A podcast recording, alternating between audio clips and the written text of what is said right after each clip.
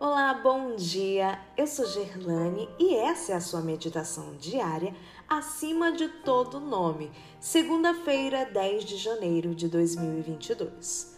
O amado. Verso de hoje, Gálatas 6:14. Mas longe de mim gloriar-me, senão na cruz de nosso Senhor Jesus Cristo, pela qual o mundo está crucificado para mim e eu estou crucificado para o mundo. Os consagrados mensageiros que nos primeiros dias do cristianismo levaram as alegres novas da salvação ao mundo a perecer não permitiam que pensamentos de exaltação própria prejudicassem sua apresentação de Cristo e estes crucificado. Não cobiçavam autoridade nem posição de destaque. Ocultando-se no Salvador, exaltavam o grande plano da salvação e a vida de Cristo, o autor e consumador desse plano. Jesus, o mesmo de ontem, hoje e eternamente, era a ênfase de seu ensino. Se os que hoje ensinam a palavra de Deus exaltassem cada vez mais a cruz de Cristo, seu ministério teria muito mais resultado.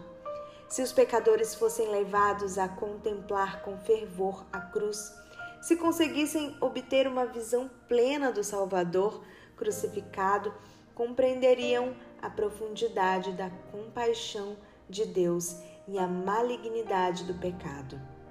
A morte de Cristo prova o grande amor de Deus pelo ser humano. É a garantia de nossa salvação. Remover do cristianismo a cruz seria como apagar do céu o sol. A cruz nos aproxima de Deus reconciliando-nos com Ele. Com a amorosa compaixão de um pai, Jeová considera o sofrimento que seu filho suportou para salvar a raça humana da morte eterna e nos recebe no amado. Sem a cruz, a humanidade não teria união com o Pai. Dela depende toda a nossa esperança. Dela brilha a luz do amor e do Salvador. E quando ao pé da cruz o pecador contempla aquele que morreu para salvá-lo, pode ter completa alegria, pois seus pecados estão perdoados. Ao se ajoelhar com fé junto à cruz, ele alcança o lugar mais alto que o ser humano pode atingir. Por intermédio da cruz, aprendemos que o Pai Celestial nos ama com amor infinito. Será que devemos então ficar admirados de Paulo ter exclamado: Longe esteja de mim gloriar-me, senão na cruz de nosso Senhor Jesus Cristo? A nossa mensagem para refletir de hoje diz: se cada uma de suas esperanças depende daquilo que Jesus realizou na cruz, com que frequência você deveria agradecer a Deus pelo sacrifício extraordinário de seu amado?